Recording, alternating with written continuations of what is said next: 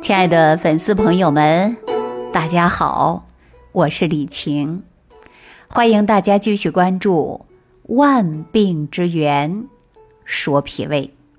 今天呢是冬至，冬至这一天呢，白天时间最短，晚上时间最长。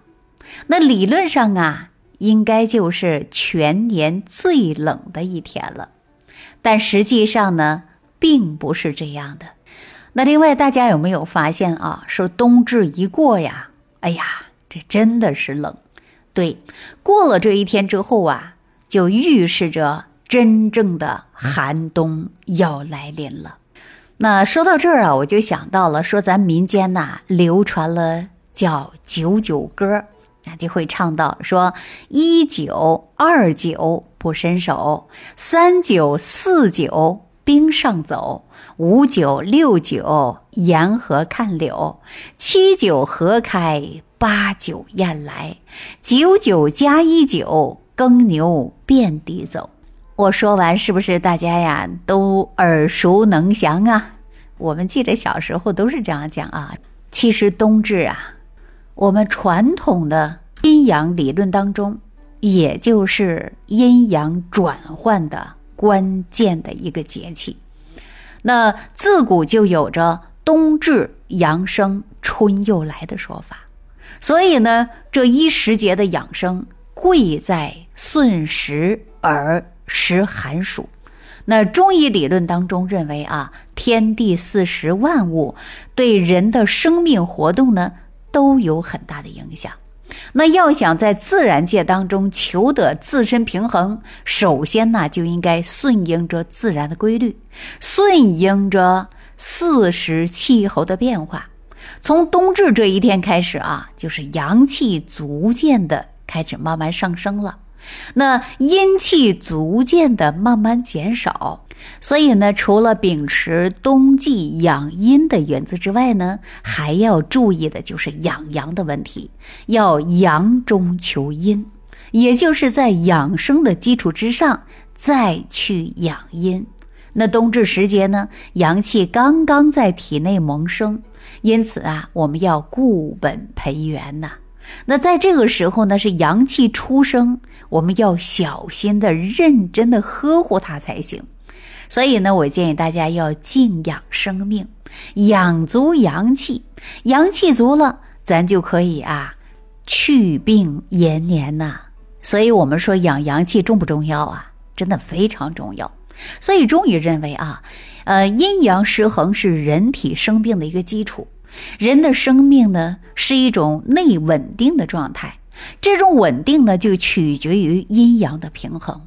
阴阳它就像天平上的两个砝码，一左一右，只有它们重量相当，天平才能稳定啊。那一旦阴阳失调，天平呢，就像另一方啊倾斜，平衡被打破了，人就生病了。所以呢，要想获得长期健康，就必须要保持阴阳的平衡。所以我经常在节目当中给大家讲到，我们要静养生命。静养生命当中呢，就是要养阴养阳啊。只有阴阳调和了，阴阳平衡了，我们才能够不生病啊。所以说，一提到阴阳啊，很多人会觉得高深莫测，有玄学。其实阴阳啊，是中国古代朴素的哲学思想。你可以简单的把它看成啊，是一种归类的方式。比如说，我们身体里边有一个关键的词儿啊，我一说大家就理解了。比方说气和血，它就是一个阴阳啊。气它是阳，血呢是阴。那气血平衡了。人体的阴阳就平衡了呀。那我们现在生活当中，尤其在浊毒化的生存环境当中，那连衣食住行啊，都让我们不断的自酿浊毒。很多刚出生的孩子就不能够幸免。由于当妈妈的身体被浊毒化了，那么导致他一出生就会有各种各样奇怪的毛病。那说到这儿呢，很多作为准妈妈来讲啊。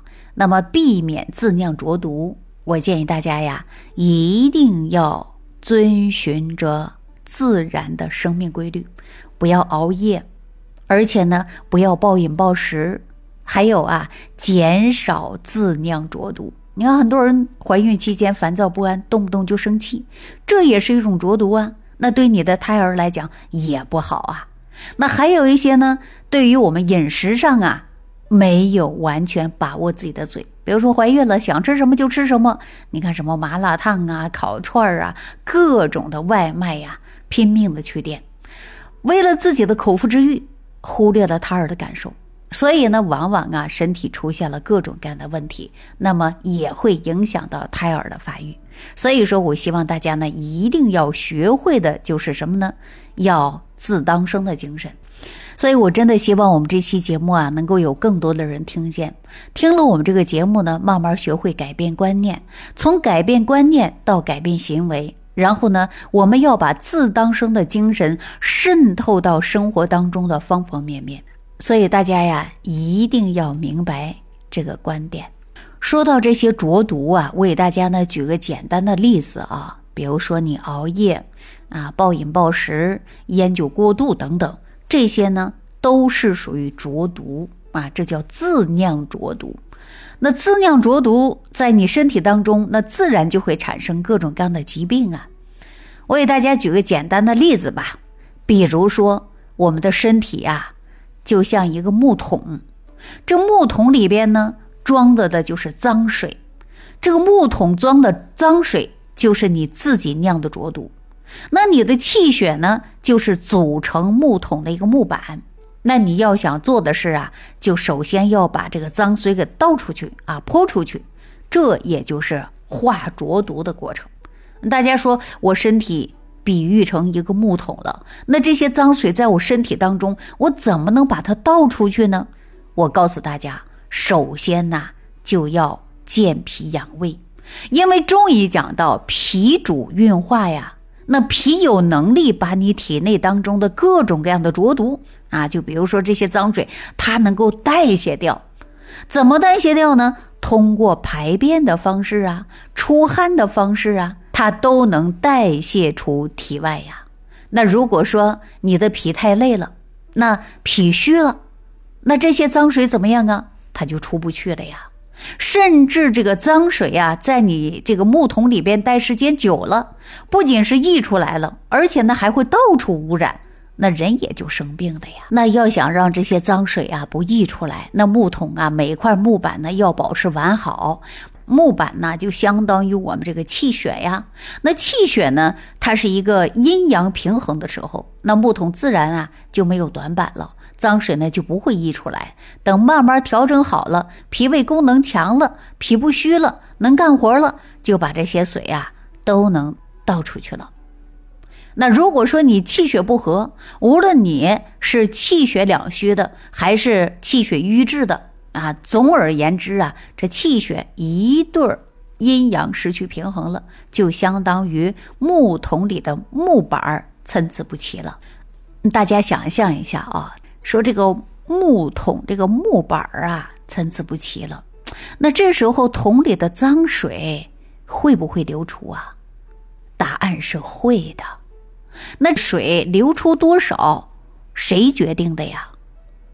不是最长那个木板决定的，而是取决于最短的那一块那说到这儿呢，我就想到生活当中有奇怪的现象，说什么药罐子、病秧子，往往呢更容易长寿，反而那些自认为身体强壮的人呐，容易突发上什么重病，早早离开。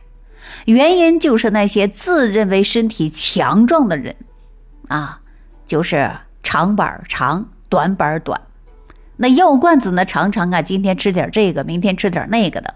那经常呢，保养自己的身体，让长板啊不长了，短板呢也不短了，也就是身体的阴阳往往平衡了，自然也就长寿了呀。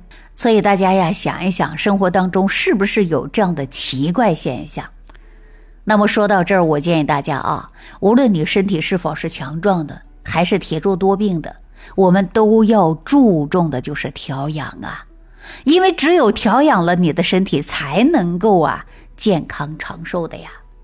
那说到我们这个冬季啊，冬季呢就是一个进补的好时节，但是冬至呢可不是什么补品都能吃的，一定要有针对性，不适合季节的东西咱不吃。所以我们常说浊毒化的生存环境当中，很多人吃乱了，冬天能吃到西瓜，我们过去夏天你才能吃，冬天你吃不到的是吧？那这种的也就是自酿浊毒。所以说吃了不该吃的东西。啊，那么往往呢，对脾胃呢也是一种伤害的，所以我建议大家啊，要想补身体，那么一定要找一个好一点的中医大夫，帮您呢辩证一下，看你到底是应该补气还是补血，还是补阴还是补阳啊？那根据你自己的身体情况呢，要进行啊辩证进补、辩证调养，让自己的身体呢恢复到一个平衡状态呀。那说到这儿啊，我就给大家分享一款食疗方。这个食疗方啊，尤其呢，在这个数九的寒冬里啊，它能够帮助我们养的是阳气，而且达到呢阳中求阴，以顺应着秋冬养阴是极好的。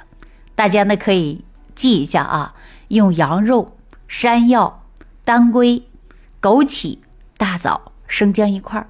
把这些食材呀放在一起，煲上一锅汤啊，然后呢煮个三四十分钟，熟了就加点调味品就可以吃了。每周啊吃上一次啊，最多吃两次，因为大家都知道羊肉是热的啊，吃多呢怕大家上火，所以说吃个一次两次啊，基本上不会上火，而且就可以起到温中健脾、益气养血的效果，非常好。脾胃虚寒的。那阳气不足的人，在冬季呀，首选的食材。再加上啊，当归它能补血，而且还能活血。那枸杞呢？枸杞啊，它能够滋补的就是肝肾，益精明目的。那整个食养方案呢，那大家呢经常去吃啊，就可以起到一个温阳散寒、那补脾益肾的效果是非常好的。那最后要提醒大家啊，说方子再好，适不适合你用？那大家呢一定要针对自己的身体来吃。如果大家说吃羊肉过敏的，那你就不要吃了。另外呀，这个食疗方啊不适合孕妇吃啊，大家记住了，孕妇千万不要用这个食疗方。所以说我每次啊给大家讲一些食疗方的时候呢，我都是很慎重的，因为很多人不懂得辩证啊，乱吃这样呢对身体呀没有什么好处的啊。好了，那对于我们自己呢，到底能吃什么，不能吃什么，大家可以留言啊，通过我们辩证的一种思维，让大家真正学会吃好饭、睡好觉，养护好身体。好了，这期啊就跟大家聊到这儿了，感谢朋友们的收听，下期再见。感恩李老师的精彩讲解。如果想要联系李老师，您直接点击节目播放页下方标有“点击交流”字样的小黄条，就可以直接微信咨询您的问题。祝您健康，欢迎您继续收听。